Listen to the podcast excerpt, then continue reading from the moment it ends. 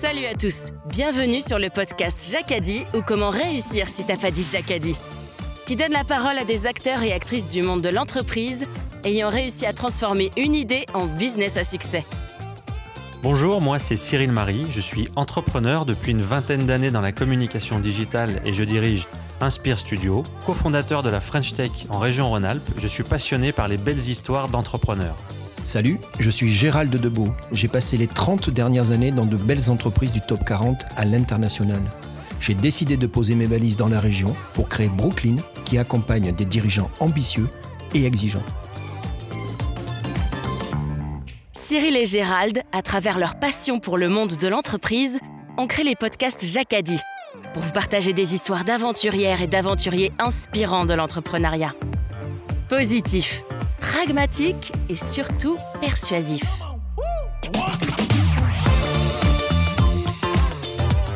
Que moi j'ai envie de faire des choses qui sont utiles et qui, qui rendent des services et qui font avancer la société. Bonjour à tous et bienvenue dans un nouvel épisode de Jacadi. Aujourd'hui avec Gérald, nous avons le plaisir d'accueillir Marc Touvenin, le président fondateur de la société ActiveUp. Et je laisse sans plus attendre la parole à Gérald. Bonjour Marc. Bonjour Gérald. Marc, tu es né à Dijon, mais je sais que tu as passé ta jeunesse à Nancy. Le petit Marc, il, faisait quoi dans la vie? Raconte-moi un peu de ses, premières années. Alors moi, quand j'étais enfant, j'aimais beaucoup la technologie déjà à l'époque. Euh, je faisais des petits montages électroniques, euh, je faisais aussi de l'informatique, j'avais un, ordinateur euh, très jeune, je faisais euh, de la programmation, etc. Et euh, je me voyais vraiment euh, dans l'avenir euh, dans l'électronique.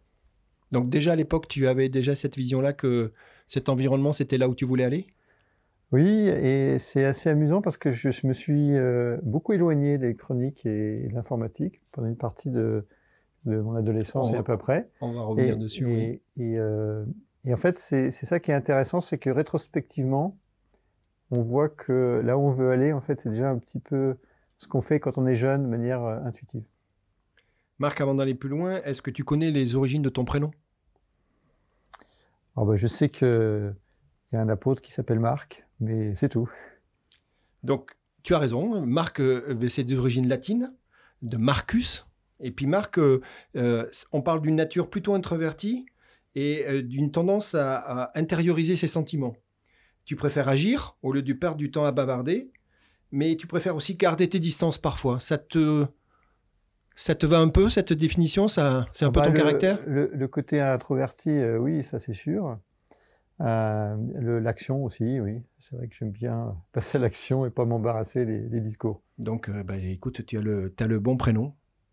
Marc, euh, tu as des passions et des rêves autour de l'informatique? Est-ce qu'il y a des gens qui t'ont inspiré quand tu étais plus jeune? Non, pas vraiment. J'avais pas beaucoup d'inspiration. En, en- en vrai, comme on l'a dit juste avant, j'étais, je pense, introverti euh, assez fortement. Et donc, euh, je pense que quand j'étais plus jeune, je vivais dans ma bulle. Donc, euh, je savais pas trop ce qui se passait extérieur. Donc, j'avais pas vraiment de, de, personnes qui m'ont inspiré. Puis après, j'ai commencé à m'ouvrir à l'extérieur. Et c'est là où j'ai eu beaucoup de gens qui m'ont inspiré le plus. Je vous propose qu'on fasse tout de suite un bond vers l'avenir. Marc, on est dans les années fin 80, euh, début d'année 90. Euh, tu es au lycée Henri Loritz, Oui, c'est ça? Oui. Alors ça se passe comment ces années-là? Euh, c'était sympa. J'ai bien aimé en fait cette, euh, cette partie. Euh, Alors moi j'étais dans une filière euh, technique, hein, enfin technologique on va dire, euh, puisque j'ai fait un lycée, euh, un- j'ai fait une euh, terminale euh, qui s'appelait E à l'époque, donc un bac techno. Et avant d'entrer dans les classes préparatoires, et là j'étais aussi dans une classe préparatoire techno. Marc, est-ce que c'est la période du buggy Cette fameuse histoire où tu as fait avec ton frère? Tu- parlais tout à l'heure de, construire des choses et compagnie. Moi, on m'a raconté que tu avais fait un truc énorme avec ton frangin. Vous aviez, c'est ça, vous aviez désossé je ne sais pas quel véhicule, vous en aviez fait un buggy. C'était quoi cette expérience-là? Euh, en, fait, euh, c'est surtout mon frère qui m'a entraîné là-dedans. Alors lui, comme moi, il aime beaucoup la technologie. Il a, il a d'ailleurs fait les mêmes études que moi. Euh, il est même allé plus loin. Et, lui, il était aussi beaucoup euh, les mains dans le cambouis, comme on dit. Et euh, effectivement, quand on était jeune, on avait, bricolé un, buggy. euh, donc on avait récupéré en fait deux avants d'Austin Mini qu'on avait rassemblés. Et donc il y avait donc le moteur et puis l'arrière. Et puis voilà, on, a fait des, sauts, etc. avec. Il n'a pas duré très longtemps, mais on s'était bien amusé avec ça. Et c'est vrai qu'à l'époque, déjà, on, bricolait des choses. On a aussi fait des, portails pour des, voisins, etc. En, en, mécano soudé avec du, métal soudé. Et euh, c'est vrai que c'était mes, premières, euh, mes premiers contacts avec le, concret, fabriquer des choses qui ont une valeur, qui sont utilisées aussi après. Est-ce que tout ça, ça explique après la suite avec l'École nationale supérieure des arts et métiers, c'est ça? Il y avait cette euh, continuité de, de construire, de bâtir? En fait, en, réalité, moi je considère que j'ai été mal, j'étais mal conseillé, j'étais mal orienté dans, dans, mes études. en fait, j'ai toujours un peu euh, suivi euh, les possibilités que j'avais. Et puis, euh, je suis allé au lycée. Après, j'étais admis en, en maths sup, maths spé. Donc, j'ai fait les classes préparatoires aux grandes écoles. Après, j'ai eu un concours, donc les arts et métiers, qui est une, belle école. Et j'ai suivi, en fait, un peu les opportunités. Je savais pas très bien où j'allais à l'époque. Et je suis allé trop dans une approche généraliste. les arts et métiers, c'est quand même plutôt des, ingénieurs qui sont sur des approches très très concrète. Euh, c'est plutôt, euh, on va dire, généraliste à dominante mécanique. Et moi, en fait, j'aspirais plutôt à, faire de l'électronique, à faire de l'informatique. Et euh, c'est pour ça d'ailleurs que j'ai passé un, diplôme en, électronique en candidat libre pendant mes études aux arts et métiers à Bordeaux. Et, donc, quand je dis que je trouve que j'étais mal orienté, c'est que, en fait, à l'époque, on me disait il faut être généraliste, faire ne pas se couper des opportunités, faire les choses les plus, larges possibles. Et moi, je pense que c'est une erreur. Aujourd'hui, je suis plutôt à me dire, euh, il faut faire ce qu'on aime et le faire à fond. Et donc, euh, je suis plus... Voilà. Mais voilà, c'est cette... Euh, ce défaut d'orientation, ça m'a amené en fait à faire des choses complètement incroyables que j'aurais pas du tout pensé. Et ça a aussi un bon côté. Donc tu finis tes études, euh, tu rentres dans la vie, euh, dans la vie active. Moi, j'ai trouvé beaucoup d'activités dans ta vie active. Hein. Tu, as, tu as eu pas mal d'expériences, mais j'ai l'impression que le fil rouge de tout ce dont on va parler maintenant, c'est toujours ce côté faire, tu le disais toi-même, et entreprendre. Tu es d'accord avec ça? C'est ce que je ressens moi quand je regarde ton, ton parcours. Il y a toujours la volonté de faire, et plutôt toi-même d'ailleurs. Hein. Tu es toujours à l'origine. Si tu n'es pas fondateur, tu es président. Enfin, tu as toujours un poste central où c'est toi à l'origine du, projet. C'est ça? Oui, alors tu es gentil de présenter ça comme euh, une expérience variée. En fait, c'est plutôt un parcours chaotique euh, où en fait j'ai fait un... je suis parti dans toutes les directions assez souvent quand je faisais des, des jobs qui pourtant étaient très bien puisque j'ai travaillé au Maroc dans, dans, une grande entreprise Valeo pour faire de la logistique. C'était un, gros, un gros poste. Et puis au bout d'un moment, ça, j'en avais marre en fait, parce qu'il euh, y avait ce côté euh, euh, subordination qui était un problème pour moi. C'est aussi une des raisons pour lesquelles je, me, je suis, j'ai changé souvent parce que je trouvais pas, j'étais pas à ma place en fait dans, dans cette, ce rapport d'employé en fait et de subordination. Et c'est pour ça que j'ai toujours cherché de manière un peu intuitive au départ à prendre euh, mes libertés et, à, entreprendre. Et donc, il m'a fallu euh, assez longtemps en fait pour, euh, pour vraiment entreprendre. C'était, on va dire, c'était un petit peu après l'éclosion de la bulle, Internet. Et, et c'était encore une fois grâce à mon frère qui m'a entraîné dans l'entreprise qu'il voulait créer. Et donc, et là, je me suis, je me suis trouvé à ma place en, tant qu'entrepreneur et, plus salarié. Est-ce qu'on parle de, 2011 avec une entreprise dans le, dans le digital? C'était euh, Alors, en, fait, en réalité, euh, mon rapport à l'entrepreneuriat, il a commencé en réalité en, je dirais, en 2002-2003. Euh, à l'époque, j'avais travaillé au Maroc pendant trois ans comme salarié chez Valeo. Puis il y a eu la bulle Internet. Enfin, il y a eu l'Internet. Et moi, comme j'étais en Afrique à cette, période, ben, je ne l'ai pas vu passer, parce que, évidemment, euh, en Afrique, il n'y avait pas l'Internet encore. Euh, et, donc, quand je me suis rendu compte qu'il y avait cette magnifique opportunité, je me suis dit, euh, c'est là où je veux aller. Sauf que, manque de peau, le temps que, je me relocalise, etc., ben, la bulle avait éclaté. Et donc, c'était un, domaine complètement sinistré, c'est-à-dire les gens qui avaient le peu d'expérience qu'on a à l'époque, parce que là, on parle en 2001, les gens qui avaient de l'expérience, ceux qui avaient le plus d'expérience possible, c'était, ils avaient 4, 4 5 ans d'expérience. Donc c'était quand même des novices, si on peut dire, par rapport à un domaine normal. Et pour l'Internet, c'était euh, quand on avait 4-5 ans d'expérience à cette époque-là. C'était les gens, vraiment, c'était les seniors de l'Internet. Et donc, comme tout le monde se faisait licencier parce que la bulle avait éclaté, ben, évidemment, ils ne prenaient pas des gens comme moi qui n'ont pas euh, du tout d'expérience. Et, donc, euh, ça, c'était en, on va dire, en 2001. Et donc, et donc il m'a fallu à peu près 2-3 ans pour me réorienter dans cette, dans cette voie. Et j'ai essayé d'entreprendre. C'est là où j'ai appris l'Internet. J'ai appris aussi à, faire des sites Internet, à, développer en PHP, etc.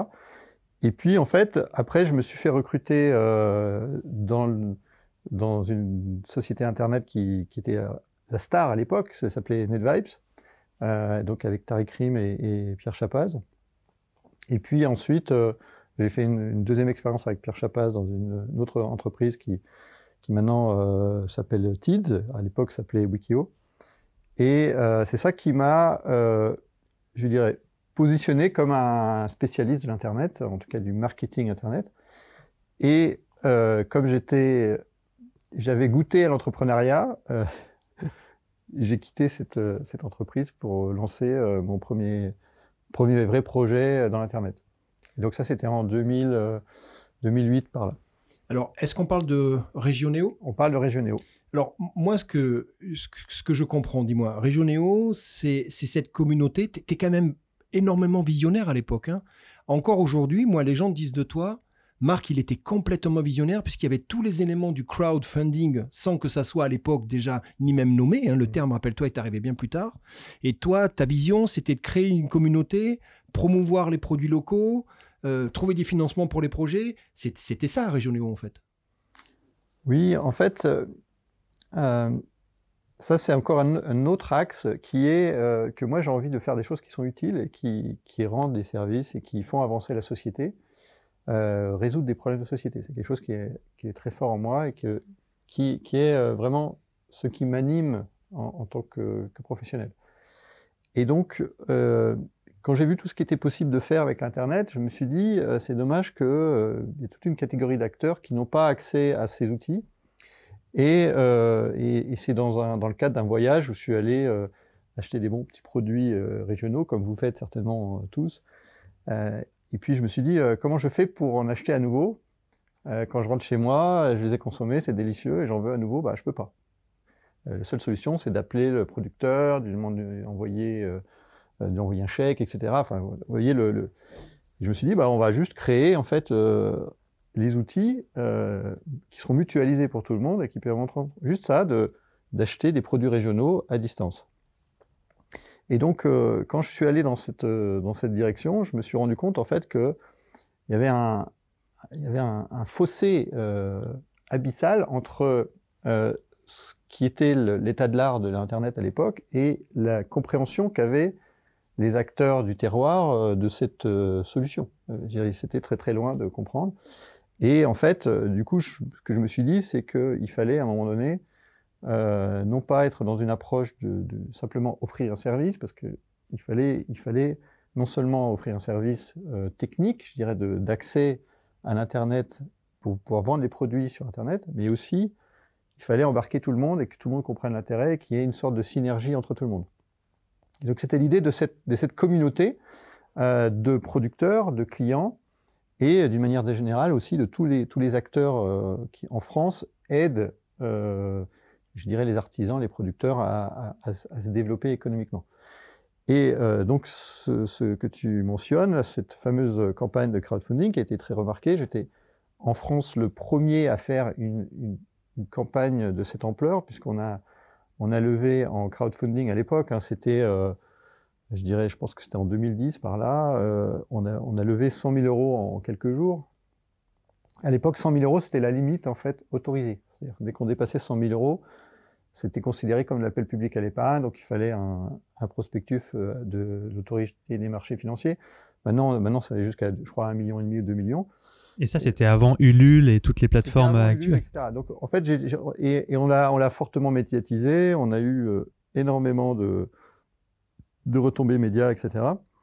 Et je dirais que ça a servi de, déclencheur au niveau du, du, marché sur cette, ce principe de crowdfunding. On parlait de crowdfunding en l'occurrence, là c'était en, equity, c'est-à-dire que les gens ont acheté des parts de l'entreprise euh, de manière euh, presque comme ils achèteraient, euh, je dirais, des actions ou des, pièces d'or. Ils ont, ils ont acheté des parts comme ça avec leur carte bleue, etc.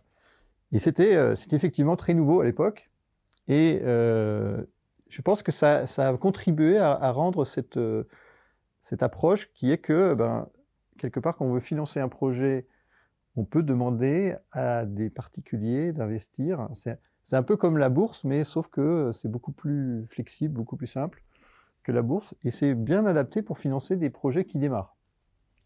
Mais, Marc, quand mes oreilles de 2020 écoutent ce que tu me dis, je ne fais qu'acquiescer, mais tu le dis toi-même, on se remet dans le contexte, on est 2008, 2010, 2011, c'est absolument un ovni cette idée, c'est complètement, tu as dû avoir besoin de beaucoup de persuasion pour pouvoir euh, mener ce projet.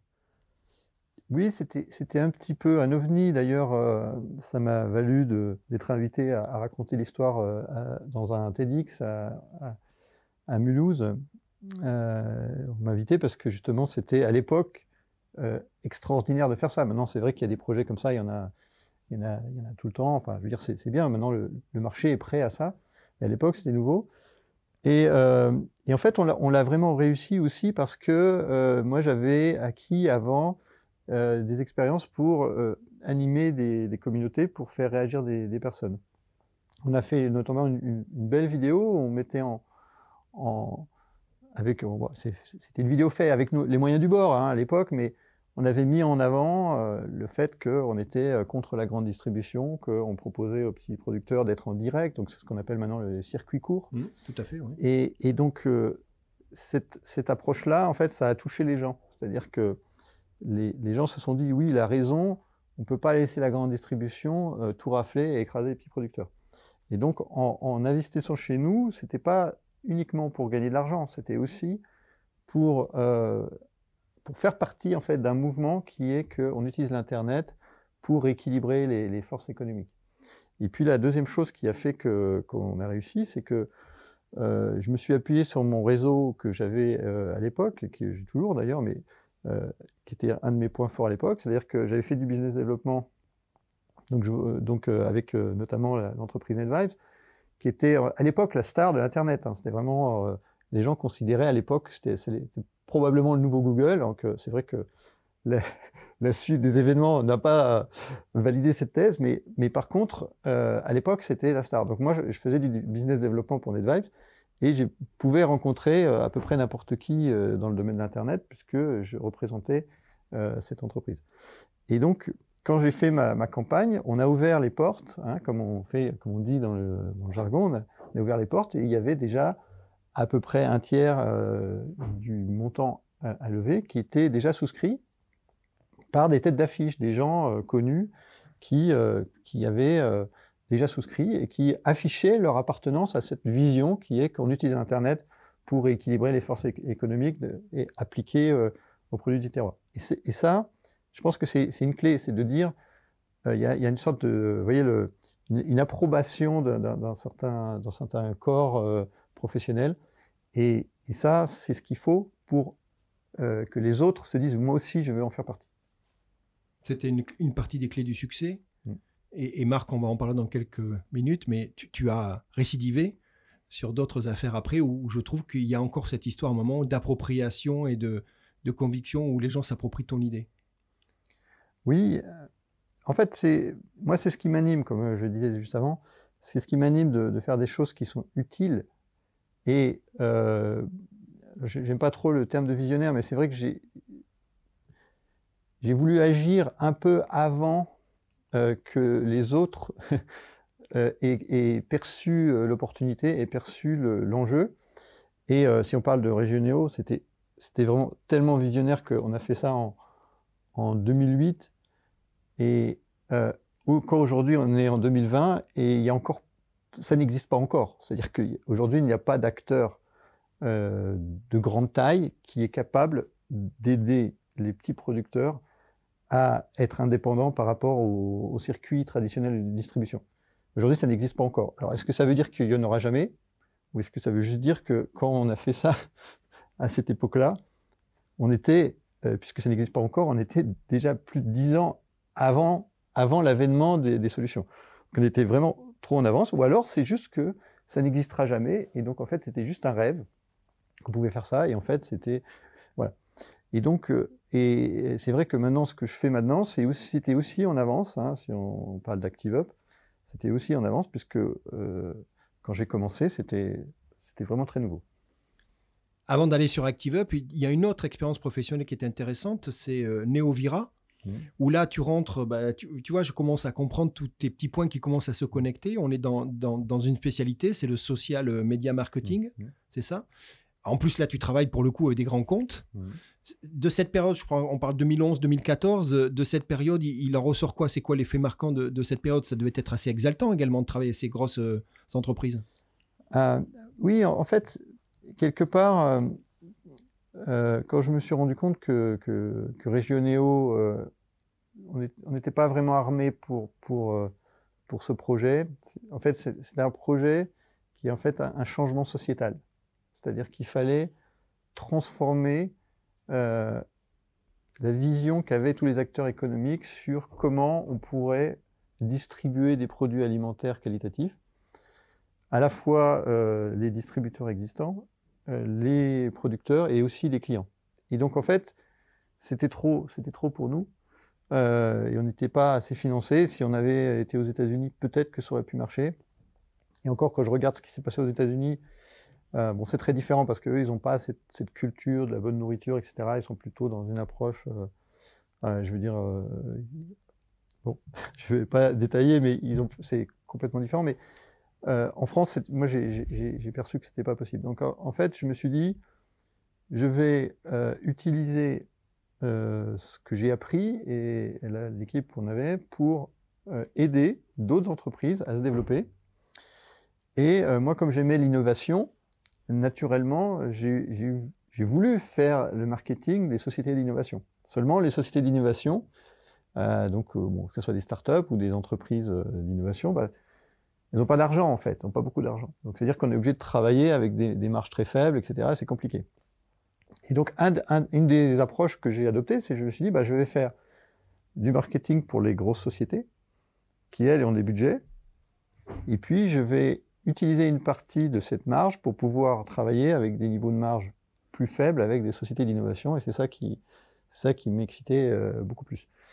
Euh, et donc, euh, et à l'époque, c'était vraiment le début du social media, en fait. C'est-à-dire que, en fait, ce qui avait été fort à l'époque, c'est que on s'est rendu compte que quand on avait des messages intéressants, il y avait des relais. Donc les, clients ou les, auditeurs devenaient des relais, donc ils, transmettaient les informations à leur, à leur réseau. C'était la, la, nouveauté, c'était le social media. Et en fait, il y avait beaucoup d'entreprises qui, elles, avaient l'habitude juste d'acheter de la pub et de payer pour être visibles sur des médias. Et là, elles se sont rendues compte qu'en fait, il y avait peut-être un moyen un peu plus intelligent de faire caisse, de, résonance, Et ce qui leur manquait, c'est juste euh, bah, comment on fait concrètement. Et donc, euh, nous, on a travaillé là-dessus. On a travaillé... Euh, on a travaillé avec des, grandes entreprises comme, comme, Air France, comme, comme Samsung, comme, comme le groupe SEB, etc. Et on les a aidés en fait avec des approches intelligentes de comment amener des utilisateurs à parler de la marque, euh, mais où, quand, on parlait, quand l'utilisateur parlait de la marque, en fait, c'était un prétexte pour parler de lui, lui-même en tant qu'utilisateur. Et donc, il fallait utiliser ce, ce biais. Et on a fait des, belles campagnes comme ça. Et c'était la naissance des ambassadeurs euh, du digital, en fait. Sur ce, levier d'ambassadorat euh, par les communautés. Voilà, exactement. Alors, ça a dû être euh, déjà une période exaltante. Hein. Tu as cité des grosses entreprises. Et puis, on aime bien, chez Jacques on aime bien le fait que, comme tu dis, ben, je suis allé, allé me, me, confronter avec ces grosses entreprises pour pouvoir aussi récupérer à des moments un petit peu ces ressources, au sens mmh. financier du terme, pour pouvoir aussi aider euh, bah, ces, nouvelles entreprises et ces startups. Alors, ça a certainement bien marché, puisqu'en fait, euh, tu te retrouves après enseignant euh, et coach en e-marketing. Donc, ça y est, le mot est là. Ça y est, et, tu es, je crois, sur Lyon. à la business school Voilà, en fait, euh, ça c'est une partie assez amusante parce que, en fait, moi je suis, donc, je suis un ingénieur de formation en, mécanique. J'ai été amené à faire euh, de l'informatique au sens de développement de, sites web et de, même de, logiciels sur Internet. Et, et donc je suis allé dans le marketing à partir de l'ingénierie. C'est-à-dire qu'en fait, le marketing digital, quand j'ai commencé à en faire, c'était plus un travail d'ingénieur qu'un travail de, business. C'était plus de l'analyse des chiffres, de, créer des automatismes, etc. Et en fait, je suis devenu un, spécialiste du marketing digital qui s'appelait marketing alors que ce n'était pas du marketing. C'était de la technique. C'était les rouages en fait pour que le marketing soit efficace. C'était les rouages exactement pour, pour le marketing. Et ce qui est assez amusant, c'est que par rapport aux marketeurs professionnels et, très euh, fortement éduqués sur le sujet du marketing, j'avais des aptitudes qu'ils n'avaient pas, qu'ils ne comprenaient pas. Et donc ils m'ont amené à, enseigner le marketing digital dans un cadre où les enseignants normaux enseignaient, le marketing euh, traditionnel. Et donc, et donc je me suis retrouvé dans des situations assez ubuesques où en fait on parlait de marketing, mais on ne parlait pas du même métier, on se comprenait à peine. Et donc, du coup, moi, j'ai dû apprendre le marketing moi-même pour comprendre leur logique, parce que je n'avais jamais, jamais appris le marketing. Et donc, et donc, je me suis retrouvé à enseigner par la suite le marketing d'une manière qui est une sorte d'autodidacte qui a appris sur le tas le marketing, parce que pour être bon en marketing digital, il ne suffisait pas d'avoir de la technique, il fallait aussi comprendre les fondamentaux du marketing. Ce que je n'avais pas, puisque j'avais, que je, n'avais pas eu besoin. Et, ce qui est intéressant, c'est que je me suis retrouvé dans des écoles euh, comme, euh, comme le M Lyon, euh, que tu mentionnais. J'ai aussi, j'ai aussi enseigné à l'INSEC, Sub de Pub également à Lyon, aussi dans des, dans des écoles en Suisse, à l'EPFL. Parce que, en fait, cette composante euh, marketing traditionnelle, quand j'ai pu l'amener avec la partie online, ça donnait en fait une approche qui, pour les marketeurs traditionnels, était euh, vraiment euh, très, avec forte valeur ajoutée. Alors que je n'avais pas, en réalité, à la base, la légitimité pour le faire. C'est assez amusant. Alors, c'est intéressant et je vois que un de tes fils rouges au-delà de cet esprit d'entrepreneuriat dont on était en train de parler, c'est que même dans cette période-là, tu es toujours coach. Je sais que tu es proche de, de l'incubateur de l'EM Lyon. C'est-à-dire que tu as toujours cette vision de mettre à profit des entreprises naissantes, des projets. Euh, le, mot start-up existait déjà à l'époque. C'est ça. Hein, donc finalement, tu as, ce grand écart. Tu es avec des structures euh, demandeuses qui ont des ressources et qui consomment et qui ont des stratégies euh, qui engouffrent des, énergies folles. Et puis en même temps, toi, tu arrives toujours à, donner ton temps, à donner ton énergie et tes compétences, j'imagine, dans, dans ce côté incubateur start-up? Oui, oui. Alors, alors c'est vrai que ce que j'ai fait, euh, le coaching que j'ai fait à, Le Mion, euh, pour moi, ça, relève plus de l'enseignement que du coaching, puisque c'était euh, des étudiants. Alors à Le Mion, c'est souvent des étudiants, des gens qui ont déjà travaillé, qui reprennent leurs études après, donc sont déjà des professionnels. Et en fait, moi, j'étais, comme j'avais enseigné, j'étais dans la liste en fait des, des coachs potentiels. Et quand il y avait des étudiants, ils, me voyaient dans la liste et puis ils, me demandaient si ça, m'intéressait de les, suivre et je les suivais euh, volontiers. Et en fait, ce qui est intéressant dans, cette euh, phase, c'est que, en fait, moi, j'étais pas euh, dans le moule des, enseignants de l'Emion. Je pense que c'est pour ça que certains, certains étudiants, surtout quand ils étaient en reconversion, ils étaient intéressés par mon profil un peu hybride, c'est-à-dire que j'étais à la fois dans la technique et dans, l'ingénierie et aussi euh, dans le business. Et c'est ça qui, à mon avis, euh, a fait qu'ils m'ont euh, m'ont proposé de les accompagner. Marc, je te propose de revenir sur cette période dont on parlait de Régionéo. Hein. et je sais que ce projet a bénéficié d'investisseurs, ça faisait partie de, ton programme et de ta stratégie. Et puis il y en a un en particulier qui a joué un rôle important, qui s'appelle Rafik Smati, qui est le président euh, d'Objectif France, et qui finalement euh, t'a donné l'opportunité, comme tu disais, de devenir acteur et de rentrer en politique. Tu nous parles de, ton rôle de président de l'association de financement, et puis, et puis aujourd'hui aussi de ton, de ton rôle d'adjoint au maire Oui, alors euh, effectivement, moi j'ai rencontré Rafik quand j'étais en charge du business développement de NetVibes, hein, je vous en ai parlé tout à l'heure, et ce, job en particulier était vraiment un pivot dans mon, parcours professionnel. Et quand Rafik m'a présenté son, parti, là on parle, c'était en 2000, 2014 par là, euh, à l'époque, moi, j'étais un observateur, comme euh, beaucoup de, nos concitoyens, un observateur de la politique euh, qui était dans le commentaire, parfois dans l'indignation, parfois dans le, je dirais, parfois en phase, parfois justement contre les, politiques. Et mais j'avais une certaine résignation. Je ne pensais pas que les citoyens pouvaient vraiment changer quelque chose. J'avais l'impression que voilà, tout était dit, que c'était donc cette oligarchie d'hommes politiques qui, faisaient leurs lois. Et euh, ce que Rafik Mati a changé, c'est que il a réussi à me convaincre que, en fait, euh, l'avenir n'était pas forcément écrit. Qu'à un moment donné, il fallait que euh, des gens qui pensent autrement, qui, sont vraiment engagés pour l'avenir de leur pays, qui, ont envie de le faire avancer, il faut qu'ils arrêtent les commentaires et qu'ils passent à l'action et qu'ils prennent le pouvoir. Et donc, à l'époque, je pensais que des think tanks, euh, des groupes de réflexion, euh, des grèves ou d'autres euh, manifestations du peuple comme ça pouvaient influer les démarches politiques. Et maintenant, je, pense que ce n'est pas possible. Il faut, il faut juste, si on a des idées, si on a, des, si on a un programme, on a, on a envie, certaines visions de comment notre pays devrait être gouverné, ben, il faut prendre le pouvoir et il faut exercer le pouvoir de manière concrète pour mettre en, en œuvre ce qu'on pense qu'il faut faire plutôt que d'espérer qu'un jour les, politiques vont prendre les bonnes idées qui émergent du peuple pour les mettre en œuvre.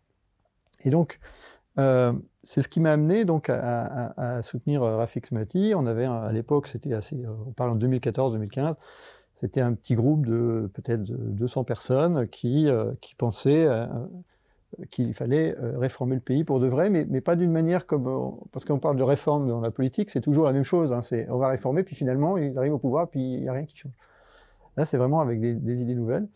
Et donc, euh, on, s'est mis en tête, donc là, on était en 2015, que, que Rafik Smati soit président, soit candidat à la présidence en 2017 on s'est rendu compte que le système était complètement verrouillé. Donc, euh, pour pouvoir être candidat, il fallait être très populaire auprès de au moins 500 maires, sachant que euh, l'élection est faite est verrouillée par l'establishment et euh, les maires ne sont pas tout à fait libres de choisir quel candidat ils vont parrainer. Donc, ça nous a amené en fait finalement à, ne pas pouvoir être candidat à cette élection-là, mais quand même de créer euh, ce parti Objectif France, qui avant était juste une association, donc c'était juste un, on va dire un mouvement politique, qui n'était pas un parti euh, dûment enregistré. Et quand on a créé euh, donc le parti, Rafik m'a demandé d'être président de l'association de financement, et du coup c'était principalement sur la base de, du fait que j'avais été capable de mobiliser des énergies, de mobiliser des euh, je dirais, une, foule de personnes euh, dans mes précédentes expériences, en particulier régionaux avec cette levée de fonds participative. Et donc, euh, c'est ce qu'on est en train de faire aujourd'hui, justement, pour se dire, bah, on va lever des fonds pour financer une démarche politique. Tu es également premier adjoint à la mairie de, de, de, Collonges, sous Salève. Ça, c'est une expérience également assez nouvelle pour toi, assez enrichissante. Comment ça se passe? Alors, euh, en fait, euh, dans cette démarche que je viens d'expliquer juste avant, où je, pense maintenant qu'il faut arrêter d'être résigné en politique, il faut passer à l'action et prendre le pouvoir. Euh, quand j'ai commencé à travailler avec mes collègues d'Objectif France, dont certains sont déjà des élus, dont certains sont déjà avec déjà une expérience politique, je me suis rendu compte que moi j'avais des aptitudes à mobiliser les énergies sur, les réseaux sociaux, sur Internet, mais je ne comprenais pas la, politique, je ne comprenais pas comment fonctionne la politique, donc le, logiciel, je dirais, des politiciens. Et donc, euh, je me suis dit, bah, la meilleure façon euh, de, le comprendre, c'est d'être un, insider, de, rentrer dedans, d'être à mon tour élu, euh, d'être aux affaires et de comprendre comment ça fonctionne. Et donc ça, c'était, ça a commencé pour moi, on va dire, il y a à peu près un an je pense que c'était en novembre 2019, je me suis dit, je vais, je veux être élu. Donc je me suis dit, il y a des élections municipales, je vais me mettre sur une liste et je vais faire gagner cette liste. Et donc, on a, je suis allé voir, les, à l'époque, il y avait deux, deux têtes de liste. Je suis allé voir les deux têtes de liste. J'ai fait mon choix. Et ensuite, il y a eu une troisième tête de liste. Donc, on était dans un, petit village de 4000 habitants avec trois listes. Et, euh, on a gagné euh, assez largement, puisqu'on avait 10 points de plus que la deuxième liste, euh, sachant que la troisième liste est, encore, plus bas. Et on a gagné principalement parce qu'on a, je a fait des vidéos, on, était sur les réseaux sociaux, on avait un site internet, on avait une, grosse aptitude à faire du, du marketing, ce que n'avaient pas les autres. Et on avait aussi une approche radicalement nouvelle, puisqu'on a, on a proposé euh, de faire de la démocratie participative, de dire bah, maintenant, si vous votez pour nous, bah, on ne va pas avoir un mandat en blanc pour six ans, on va vous demander votre avis, etc. Et donc ça, c'était nouveau, à la fois euh, sur le fond et sur la forme. Et donc, du coup, on a été élu euh, grâce à ça. Et donc maintenant, je suis avec mes, autres collègues conseillers municipaux de Collonges-Célèbre, on est, on est aux affaires. Et euh, on est en train de mettre en place le programme justement pour non seulement, parce que en fait, souvent quand on se dit, bon, on va essayer d'être élu, sauf que quand on est élu, c'est là où ça commence en fait, parce qu'avant d'être élu, c'est déjà un gros travail, mais euh, ça commence quand on est élu. Donc on, a été élu en, juillet, et donc on est encore en, train de, prendre nos marques, mais euh, ça avance bien. Est-ce que Marc, tu vois déjà avec cette expérience des passerelles ou des, ou des, ou des lignes des lignes continues entre ce monde de l'entrepreneuriat finalement que, tu as connu, hein, c'est ce dont on vient de parler, et puis ce monde entre guillemets de la politique. Tu, tu, comment toi tu vis ça Puisque tu as, ces deux aspects, ça, ça, ça, ça, vit bien ensemble tout ça? Alors, euh, de ce que je vois, c'est quand même, c'est tellement différent dans, dans, la nature parce que euh, quand on a une entreprise, l'objectif, c'est, euh, je dirais, de développer il y, a une, volonté, quand on est une entreprise, c'est de développer, de grandir, de faire de la croissance, etc.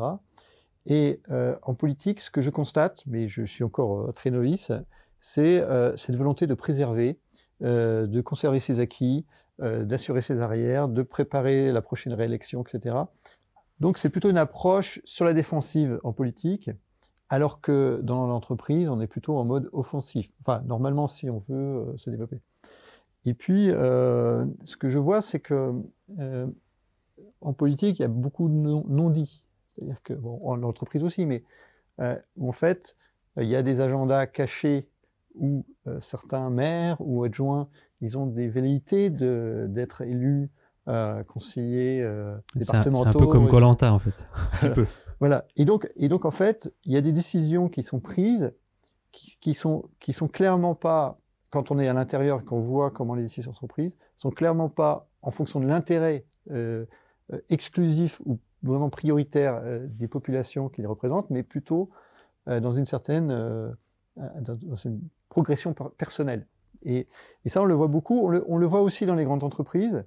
Et c'est une des raisons pour lesquelles moi, je ne peux plus travailler dans les, je n'ai plus voulu travailler dans les grandes entreprises. Maintenant, je suis entrepreneur très content de l'être. Donc, je, je pense que plus jamais de ma vie je ne serai employé, mais en tout cas, je vois que dans les grandes entreprises, il y a aussi un peu ce côté politique qui, euh, fait qu'en fait, euh, les, gens qui ont envie de faire et, faire avancer euh, un groupe, une entreprise, parfois ils sont un petit peu écrasés par les gens qui veulent, qui sont sur la défensive, qui veulent préserver leur position. Donc tout ça est en cours, mais pour toi, c'est pas inconciliable. C'est pas inconciliable, d'autant plus que euh, les, organisations politiques, que ce soit les, les, communautés de communes, les départements, même les communes, euh, ont un rôle à jouer pour développer les entreprises, pour, créer en fait des conditions favorables pour l'entreprise, que ce soit la mise à disposition de, locaux, euh, aider à l'embauche, etc. Il y, a, vraiment une, passerelle qui doit se faire, sachant que ça dépend évidemment. Nous, on est dans une commune, on va dire euh, rural, hein, puisqu'on n'a pas beaucoup d'entreprises, on a quand même beaucoup de commerces, mais pas, pas beaucoup d'entreprises. Donc, et je pense que c'est très très variable d'une collectivité à l'autre. Mais en tout cas, ce qui est sûr, c'est que le, le, fonctionnement est vraiment très très différent. Marc, tu veux bien nous parler de Rafik Smati un des, un, des, un des, actionnaires, un des cofondateurs de, de, Dromadaire me contacte, il me dit Rafik Smati, moi je ne connaissais pas Rafik Smati, d'ailleurs il n'était pas, pas très connu à l'époque. Et, et, je lui dis oui, mais je comprends, mais moi le problème c'est que là, moi en plus j'habitais ici en Haute-Savoie, et euh, c'était à Paris, enfin ouais, j'ai rationalisé. Mais, il m'a dit aussi Rafik voudrait vraiment vous parler et tout. Je lui dis bon, allez. Je suis allé, et en fait, si j'étais pas allé, c'est tout un pan en fait de bah ma vie. Et, et donc, et il y a eu des rencontres comme ça dans ma vie qui, qui étaient vraiment structurantes, structurantes et, qui se sont faites par hasard sur un truc qui, a priori, paraissait peu probable. Peu probable, pas forcément intéressant. Et, et, donc, du coup, j'ai retenu ça. Et, maintenant, j'accepte le côté. Euh, mm. Parfois, je perds mon temps, mais parfois, il arrive des choses exceptionnelles. Et, et donc, je ne voudrais pas louper ces opportunités. Je te rejoins, ouais, c'est ce qu'on disait. Tous les deux, on y pense. Je te rejoins complètement et c'est exactement ce que j'ai vécu avec euh, Gérald. Et, euh, et, en fait, euh, ce que je trouve assez dingue, c'est très marrant ce que tu dis. Je pense que ça arrive à, à une certain, un certain moment de la vie où tu es moins dans, le, dans, la, enfin, dans le, regard des autres. Tu te, en tout cas, c'est comme ça que je l'ai perçu. Mmh. C'est-à-dire qu'à un moment donné, tu fais tes choix tout seul, tu t'en fous de ce que les autres pensent. Ou de... Tu vas vers certaines personnes. Mmh tu l'exprimes ou pas. Tu as ton libre arbitre et ton intuition, en fait, c'est ce qu'on disait l'autre fois. Et, euh, et, là, tu te laisses les, opportunités de, de, rencontrer, de découvrir, et il y a des histoires, euh, il y a des histoires incroyables. C'est un peu les fondations de Jacadi, hein, c'est ça. Hein, c'est ça. Jacadi, tu l'as compris. Nous, on le positionne comme ça, en disant à un moment, il y a, il y a eu un Jacadi, tu t'es dit, je prends le train, je vais aller voir ce monsieur à Paris. Mm. Mon confort me dit qu'il n'y a aucune raison. Ma tête me dit va voir. Et, et ben c'est ce qui est assez dingue, c'est qu'on a trouvé ce mot Jacadi parce que c'est une, une, anecdote de Gérald que qui, qui raconte pas à chaque fois parce qu'elle est assez longue et qu'elle, mais qu'elle est très intéressante et c'est le, fondement même de notre concept. Euh, allez, je la raconte. Euh, Gérald, beaucoup de fois dans son parcours professionnel, euh, dans différentes entreprises, petites, grandes, énormes, aux États-Unis ou en France, le, le, moyen de se faufiler quelquefois quand tu veux sortir d'un, petit guépier structurel ou administratif, tu, tu, cherches, tu cherches une solution. Tu vois. Et le, le son astuce, c'était de dire à la personne Ah, j'ai pas dit dit, donc je suis pas obligé de le faire. Et donc, quand il m'a raconté ça, j'ai trouvé ça génial. Et je lui ai dit Mais c'est un vrai euh, élément qui est euh, fort et qui est émotionnel et qui est associé à notre, euh, bah, au marqueur émotionnel, en fait, à ce qu'on a tous vécu étant enfant. On a tous joué à Jacadi. Je sais pas qui a inventé d'ailleurs Jacadi. Ça serait marrant de regarder. D'ailleurs, la, société qui fait les vêtements est en dépôt de bilan, mais au passage. Et dans ce contexte-là, ce que je trouvais génial, c'est de dire à Gérald faut qu'on trouve bah, tu, on, va pas t'apprendre que la clé aujourd'hui c'est le brand content mm. et que c'est les histoires en fait, c'est le storytelling qui fait que bah, les gens s'intéressent à, une marque, à un produit ou à un service. Mm. Et donc on a cherché comment on pouvait euh, structurer ça et s'en servir après de manière vertueuse.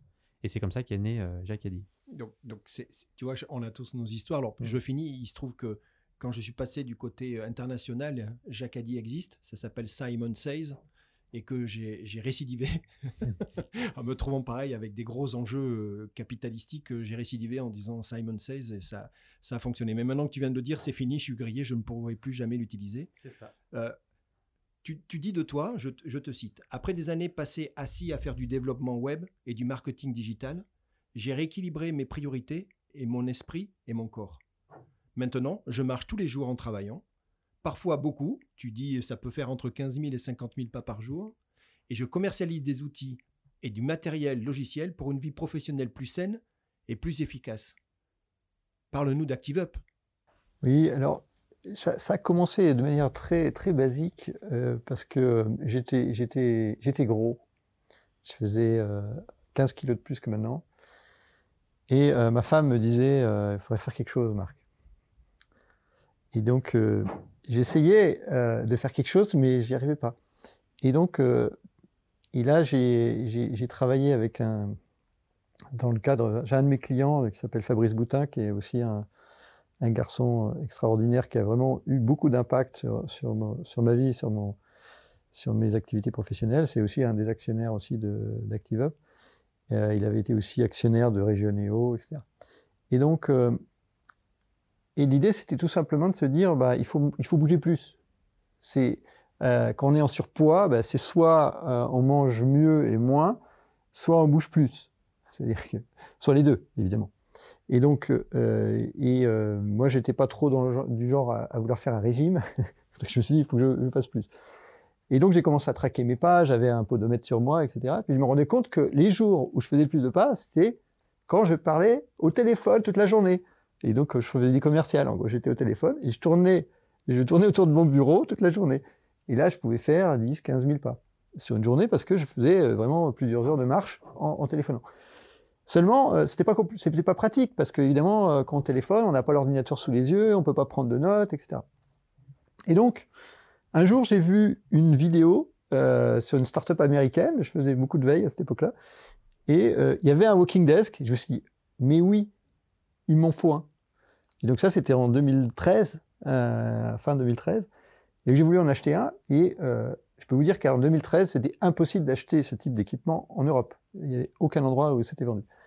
Et donc, euh, ben, je me suis dit, bon, bah, tant pis, je vais m'acheter un, tapis roulant, je vais le bricoler, je vais mettre un bureau en hauteur, etc. J'ai fait mon premier walking desk, bricolé euh, maison. Hein, c'est mon côté, euh, comme tu disais, faire, faire soi-même. C'est ton buggy numéro 2 Ouais, mon buggy numéro 2.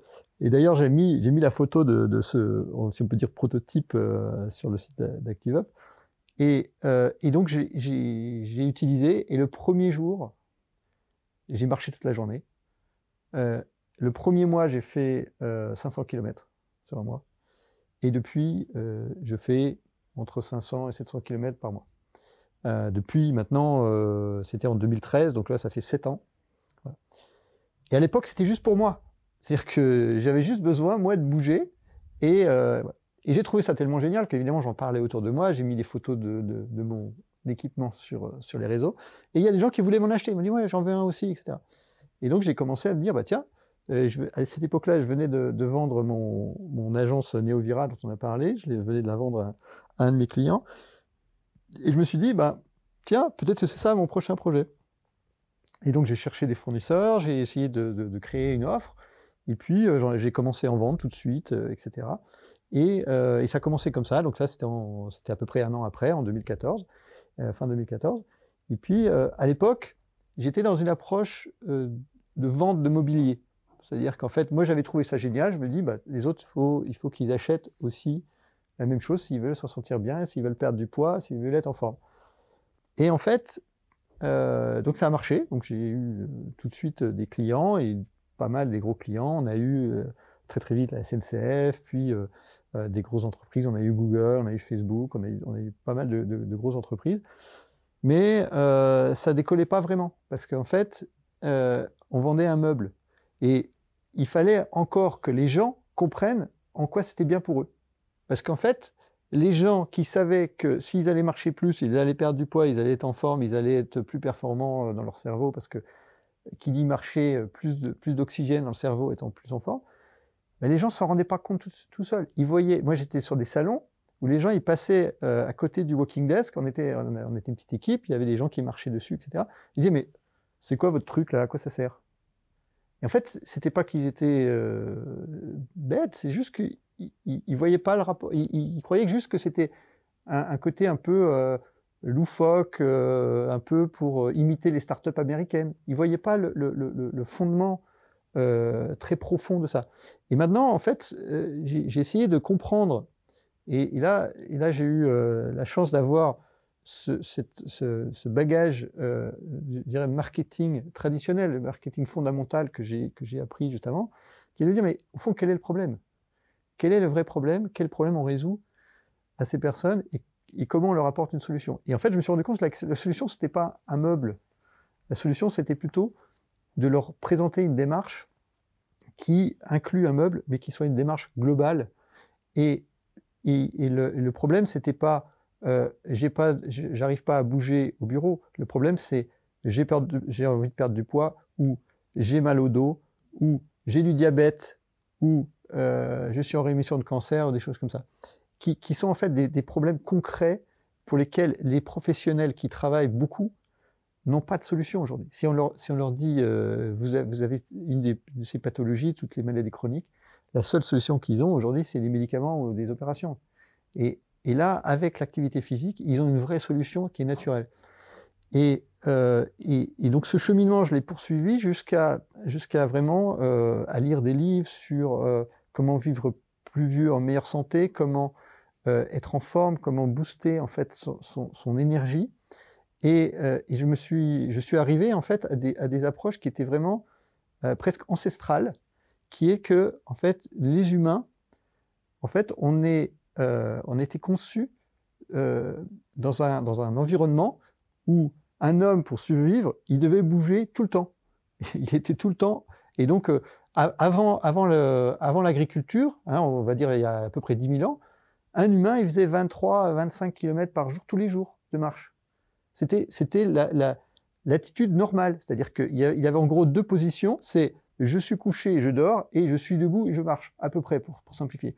Et donc, nous, euh, maintenant, on est dans une approche où progressivement, on a commencé à faire l'agriculture, donc on se déplaçait plus, enfin, on marchait plus pour se déplacer, on marchait pour aller euh, euh, faire, faire le, les champs, etc. Mais il n'y avait plus ce, côté de déplacement qu'il y avait avant.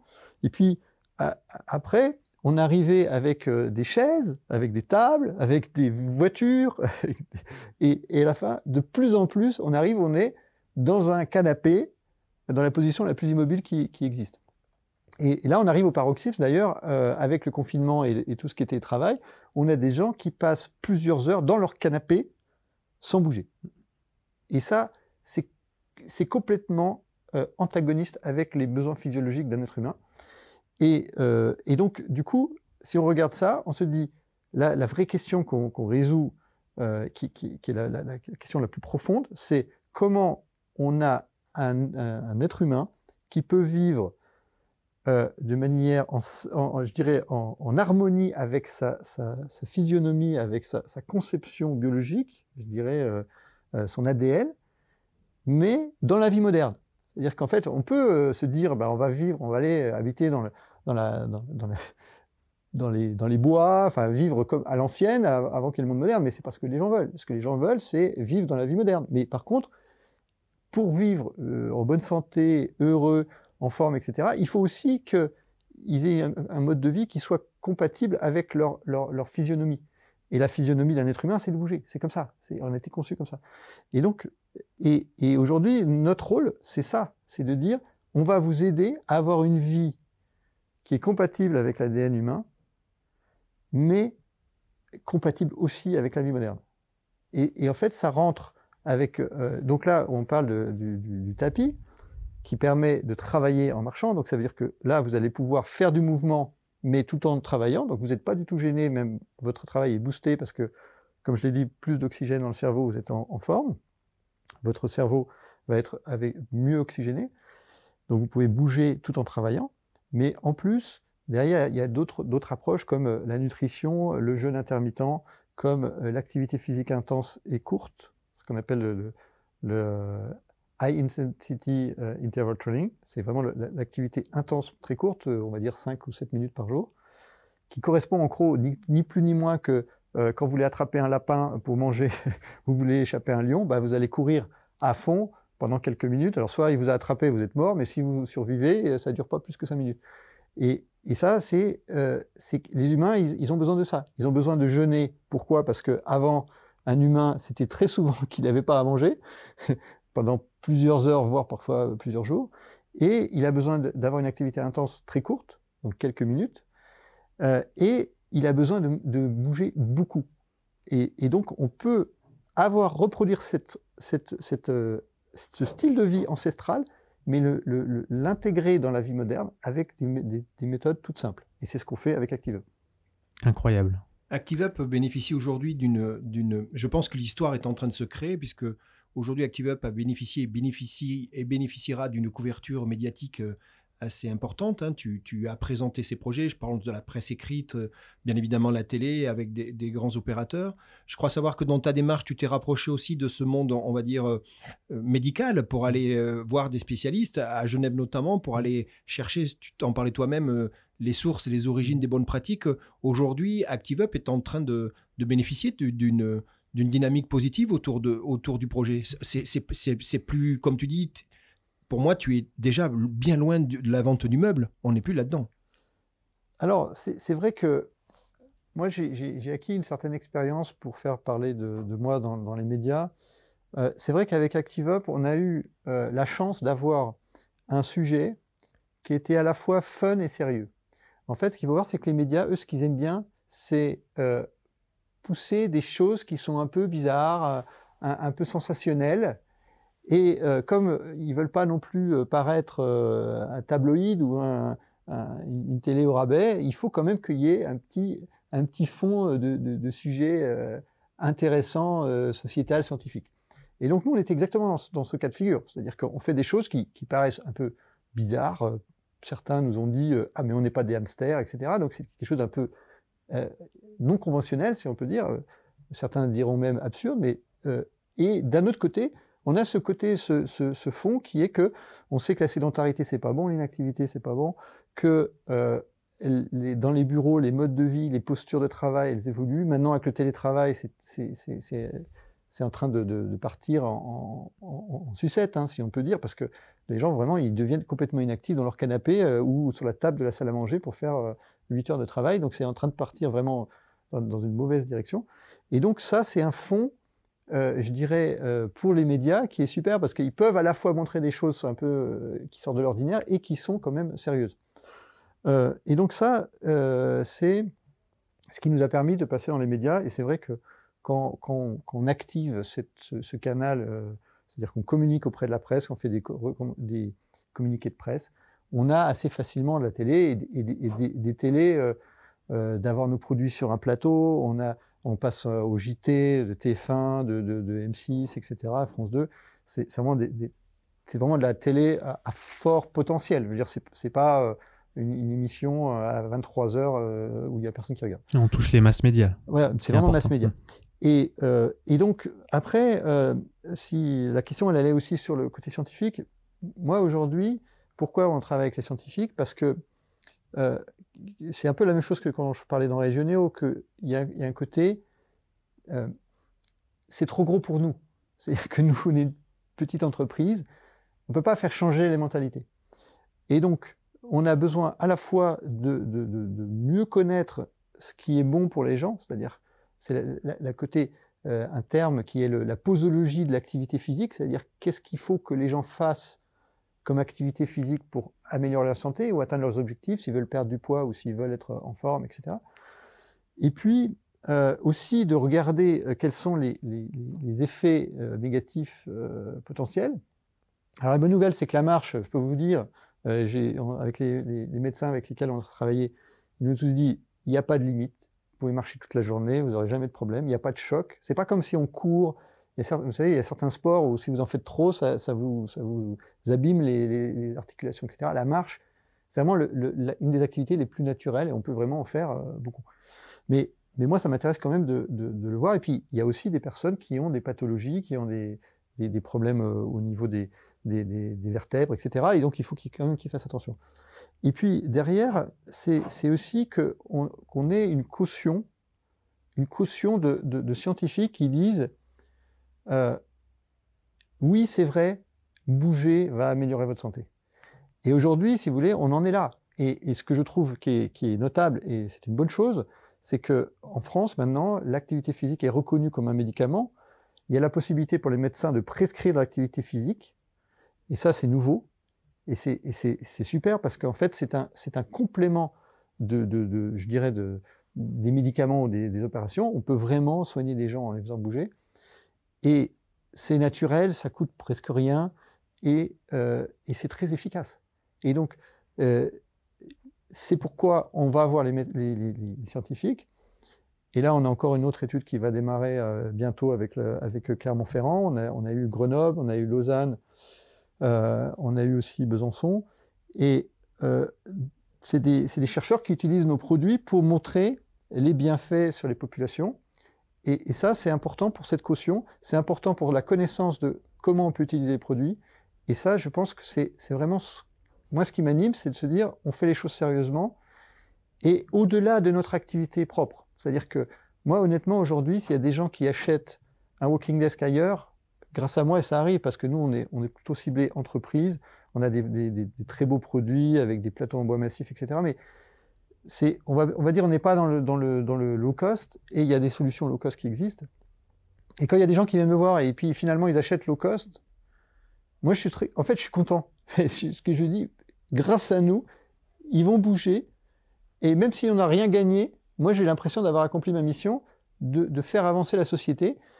Et, donc, euh, je, suis vraiment super à l'aise parce que, même des fois, ça m'arrive, ça m'est arrivé plusieurs fois, que, que des clients n'ont pas acheté chez nous, ils viennent nous voir, ils disent oui, euh, là j'ai acheté là, mais du coup, la personne qui m'a vendu ne veut pas m'aider, la, réparation, etc. on les aide quand même parce que moi, je suis tellement content qu'on que, ait pu faire avancer cette, cette, approche qui est de dire que oui, c'est possible de bouger pendant qu'on travaille, oui, c'est possible d'avoir une attitude, une hygiène de vie compatible avec notre ADN, mais qui, qui rentre dans la vie moderne. Et, et donc, pour ça, comme c'est trop gros pour nous, il faut qu'on ait des scientifiques qui nous, portent, qui nous, qui montrent. On a été invité euh, il, y a, un peu moins de deux ans euh, on avait notre walking desk sur une scène, c'était à Vichy, avec l'Observatoire euh, national de le NAPS pour l'activité physique et contre la sédentarité, qui a, qui a fait toute la conférence. Tous les conférenciers ont marché sur le walking desk pour présenter, pour faire leur conférence. C'était super. Et ils ont voulu montrer l'exemple en disant oui, il faut utiliser ces équipements. Et d'ailleurs, nous, on est des spécialistes et on l'utilise et on fait la conférence en marchant pour montrer que c'est c'est la, bonne démarche pour améliorer la santé par l'activité physique. Très intéressant. Moi, j'ai une petite question. Est-ce que tu sais en quelle année euh, tu auras fait le tour de la Terre en marchant? Moi, j'ai la réponse. Euh, moi, je crois que j'ai déjà fait l'année. 2023. C'est bientôt. Si tu as commencé en 2013. À 500 km par mois. Tu dis quelque chose qui, est important. Tu dis, et j'aime beaucoup, tu fais une distinction très forte entre la pratique d'un sport et l'activité physique. Mm. Et, j'aime beaucoup ça. Tu, peux nous rappeler cette conviction qui dit qu'aujourd'hui, on, y va finalement. C'est plus une hygiène de vie qu'une pratique euh, temporaire et éphémère. Alors, euh, ça, c'est un vrai sujet. C'est quand on parle d'activité physique, est-ce qu'on parle de sport ou est-ce qu'on parle d'activité physique non sportive? Aujourd'hui, euh, il y a une grosse une mouvance qui s'appelle le sport santé, et en fait, ça s'appelle sport santé parce que les gens, ils avaient trouvé que le mot sport. Mais en fait, sport santé, ça veut dire, dans le jargon, activité physique non sportive pour la santé. Donc, eh, c'est assez curieux euh, d'utiliser le mot sport pour dire non sportive. Mais parce que les gens, ils ont l'habitude. Et, en fait, ce qu'il faut comprendre, c'est que quand on parle de sport, et surtout quand on parle de sport dans l'entreprise ou au travail, on s'adresse à combien de personnes? On s'adresse à peu près à 10-15% des gens. Si vous demandez à, quelqu'un qui travaille, est-ce que vous voulez faire du sport sur votre lieu de travail, vous aurez 10-15% qui vont dire oui. Donc, et l'activité physique, c'est-à-dire marcher, marcher, marcher, monter des escaliers, etc., c'est 100%. Tout le monde marche, tout le monde monte des escaliers, et donc l'activité physique non sportive, ça concerne tout le monde. Et donc les gens qui ne veulent pas faire de sport mais qui pourraient faire de l'activité physique, c'est 85%. Et donc c'est 85% que nous on adresse. Et pour les motiver, il faut juste qu'à un moment donné, on dise que l'activité sportive ou l'activité physique, ça n'est pas une question de performance. Ce n'est pas une question de dépassement de soi. Ça, ça peut être le sport, et c'est bien en, tant que tel. Moi, je, je pratique aussi du sport, je trouve que c'est bien. Mais si on veut être en bonne santé, ça n'est pas nécessaire de faire du sport. Il suffit de faire de l'activité physique non sportive. Et donc, ce pourquoi on milite, c'est vraiment arrêter de dire il faut du sport. L'activité physique légère, c'est-à-dire marcher 30 minutes, une heure par jour, c'est largement suffisant. Et pour, je ne sais pas si vous savez, mais quand vous avez un chien, vous avez trois ans d'espérance de vie en plus, simplement parce que le chien, il faut aller le promener. Et donc, les gens qui ont un chien ils marchent plus que les autres et ça leur fait gagner trois ans d'expérience de vie. Et donc c'est juste pour dire que si vous voulez vivre plus vieux en meilleure santé, il suffit de marcher, ça sert à rien de faire du sport. Marc, euh, il est temps que tu nous dises la vérité. Nous, on veut toute la vérité, rien que la vérité aujourd'hui sur Jacadi. Alors dis-moi, Active Up, c'est plutôt je marche en travaillant ou je travaille en marchant? Alors, c'est intéressant comme question parce que je me suis posé la question parce que quand je voulais juste mettre sur mon site internet la, la proposition de valeur, euh, je me suis posé la question. Et en fait, en réalité, ça n'a pas beaucoup d'importance, mais par contre, ce, que ça permet de, faire ressortir, c'est que la question qu'il faut se poser, c'est est-ce que on veut être quand on est sur un walking desk, donc le tapis avec le bureau, est-ce qu'on veut plutôt faire de l'activité physique et pendant ce temps-là, on travaille un petit peu? Ou est-ce qu'on est plutôt en train de travailler, donc l'activité principale c'est le travail, et pendant ce temps-là, on bouge un petit peu. Et en fait, euh, donc c'est la question qu'il faut se poser. C'est est-ce que je suis plutôt en train de travailler et je bouge un petit peu, ou est-ce que je suis plutôt en train de bouger, c'est-à-dire faire du sport et je travaille, je travaille un petit peu? Et en réalité, euh, moi, ce, à quoi je suis arrivé, c'est que ce qu'il faut juste, c'est se laisser aller. Et à la fin, se laisser aller, ça veut dire que on va être concentré sur ton travail, on va bouger, et en fait, on va faire les deux en même temps à, égalité. Et donc, c'est ni l'un ni l'autre. On, s'est rendu compte mmh. qu'il y a un des clés dans, les, dans les, le passage à l'acte en marketing, c'est le choix. Mmh. Tu aurais pu faire deux cases à cocher. Je préfère marcher pour travailler ou travailler pour marcher. Choisissez. Marc, on arrive euh, euh, au, terme de notre, de, notre promenade finalement autour de, ton activité, de, de ce fil rouge euh, du buggy numéro 1 en passant par le buggy numéro 2, de cette, de, cette volonté farouche de, tu le dis toi-même, d'être utile dans tes activités, d'apporter des solutions. Et, on vient de s'apercevoir que, que ben, ActiveUp est, complètement aligné, j'imagine, avec tes valeurs et, tout ce que tu veux donner, et le sens que tu veux donner dans, dans ta vie professionnelle. Qu'est-ce qui se passe maintenant, Marc? La, période, elle est un peu particulière. comment tu vois les choses? Quelle est ton actualité? Est-ce que tu peux partager un petit peu ce qui va arriver dans les, dans les prochaines semaines? Comment tu vois l'évolution de, de, en particulier?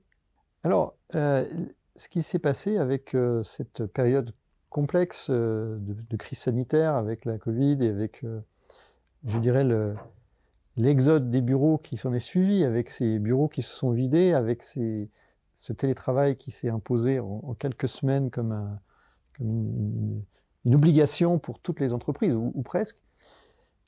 En fait, on a, nous, on travaille beaucoup avec les entreprises, donc euh, du jour au lendemain, on a perdu tous nos clients. Enfin, tous les programmes qui étaient en cours ont été annulés ou reportés euh, jusqu'à une date indéterminée. Et, euh, donc, on a, perdu tout ce chiffre d'affaires-là. Mais ce qui s'est passé, c'est qu'on a eu euh, des demandes de personnes qui se sont retrouvées en télétravail et qui ont souffert d'être immobiles pendant de longues heures. Ils n'avaient même plus le, petite activité physique pour euh, dans le métro, euh, dans le bus, pour marcher entre le parking et leur espace de travail, pour aller au restaurant à midi, etc. Donc ils se sont retrouvés à faire zéro activité physique. Pendant le confinement, c'était zéro activité physique. Et donc ils se sont rendus compte que c'était terrible de faire zéro activité physique. Avant, ils faisaient pas assez, c'était pas bon pour eux, ils avaient souvent euh, des douleurs, etc. Mais ils n'avaient pas attribué forcément à l'inactivité. Et là, ils étaient bien obligés de l'attribuer. Et donc, on s'est retrouvé avec des clients, des particuliers, des, professionnels aussi, qui, voulaient euh, nos produits pour mettre chez eux, à la maison.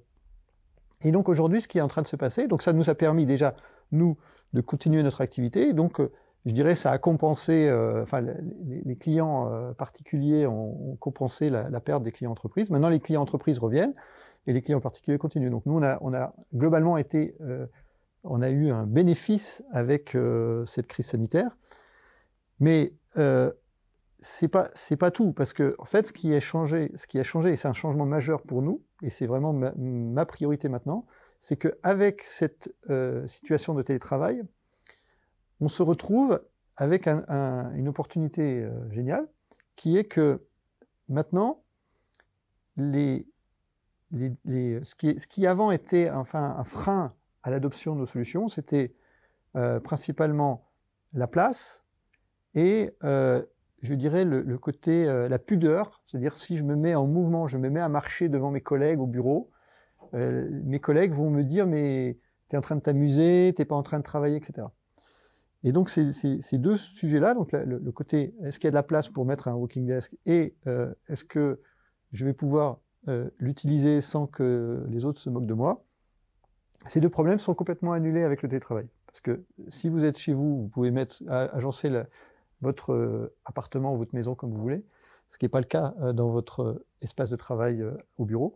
Et puisque vous êtes chez vous, personne ne va se moquer de vous, puisque personne ne vous voit. Et donc, et et ça, ça, ça, a annulé les deux grosses objections qu'on avait. Et puis, en même temps, on s'est rendu compte que les entreprises qui vont pouvoir libérer les espaces de travail simplement en disant ben, mes, collaborateurs, ils, sont mis en télétravail, ça a fonctionné. Ça a été un peu euh, compliqué, la mise en place, puis on s'est habitué, puis maintenant on arrive à travailler. Donc ça veut dire qu'il va y avoir un effet même après la fin de, cette crise sanitaire, qui va arriver, à un moment donné, ça va s'arrêter, quand il y aura un vaccin, etc. on ne sait pas quand c'est, mais à un moment, ça va s'arrêter, et de toute façon, ça va reprendre, et le télétravail restera. C'est-à-dire il y, a, un effet résiduel de cette crise sur, le, taux de personnes en télétravail. Et donc, les entreprises vont pouvoir réduire les espaces de travail, vont pouvoir libérer de l'espace, vont pouvoir enlever euh, peut-être pour certaines 50% de l'espace de travail, et donc, vous gagnez de l'argent, vont économiser de l'argent. Et donc, derrière, vous allez avoir les, employés et aussi les syndicats, etc., qui vont réclamer qu'une partie de cette économie soit euh, employée pour améliorer, l'ergonomie du, poste de travail à la maison. Ce qui serait la moindre des choses. Et il y a, beaucoup de pays, d'ailleurs, où c'est déjà, les pays nordiques, etc., c'est déjà en place.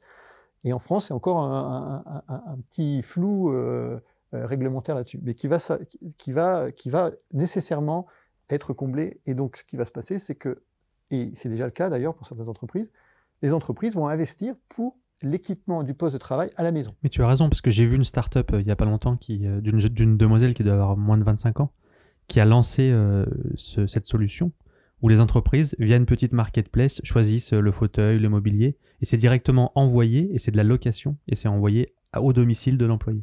Exactement. Exactement. Il y a, beaucoup d'entreprises, y compris des grosses comme, Google ou autres, et aussi des petites, qui, financent en fait les équipements pour avoir des conditions de, dire ergonomiques de travail euh, raisonnables à la maison. Et donc nous, on va bénéficier de ça. Et aujourd'hui, euh, ce que nous demandent nos clients, ils nous disent voilà, nous, qu'est-ce que vous nous proposez pour qu'on puisse euh, équiper nos employés à la maison, qui mettent un walking desk, qui mettent une chaise ergonomique, qui mettent un bel écran, etc. Et donc, et donc ça, ce qui est, ce qui est super pour nous, c'est qu'il y a deux choses. C'est que la première chose, c'est que toutes les, euh, je dirais, tous les freins à l'adoption, toutes les, euh, toutes les gênes qui pourrait y avoir, à la fois euh, j'ai honte parce que les gens me voient en train de marcher où il n'y a pas de place, etc. Et l'autre côté, le fait que les entreprises veulent investir, bah, tout ça, ça converge vers un, un, business plus facile. Et la deuxième chose qui est tout aussi fondamentale, c'est que du coup, nous, on va pouvoir être en contact direct avec les utilisateurs parce qu'on a travaillé beaucoup avec des entreprises et les entreprises ne voulaient pas nous laisser parler à leurs employés. Les employés sont derrière le DRH, sont derrière le responsable des espaces de travail. Et maintenant, on va pouvoir travailler directement avec eux et donc recueillir leur feedback, les accompagner. On propose déjà du coaching, on, propose aussi des logiciels, on va encore travailler là-dessus pour que finalement on aide directement l'utilisateur à atteindre ses objectifs, à, se motiver. Et en fait, ce qu'on veut, c'est créer euh, je dirais, un cercle vertueux, c'est-à-dire qu'on les accompagne jusqu'au moment où le bienfait, les bénéfices qu'ils en retirent, s'ils commencent à perdre du poids, s'ils ont plus mal au dos, etc., ces bénéfices-là sont suffisants pour qu'ils continuent à s'automotiver, à bouger. Et en fait, c'est ce gap entre le moment où je démarre et le moment où je perçois les premiers effets, c'est ce, ce gap-là qu'il faut accompagner. Et nous, on est capable de le faire aujourd'hui à travers du coaching, à travers des contenus qu'on produit en vidéo.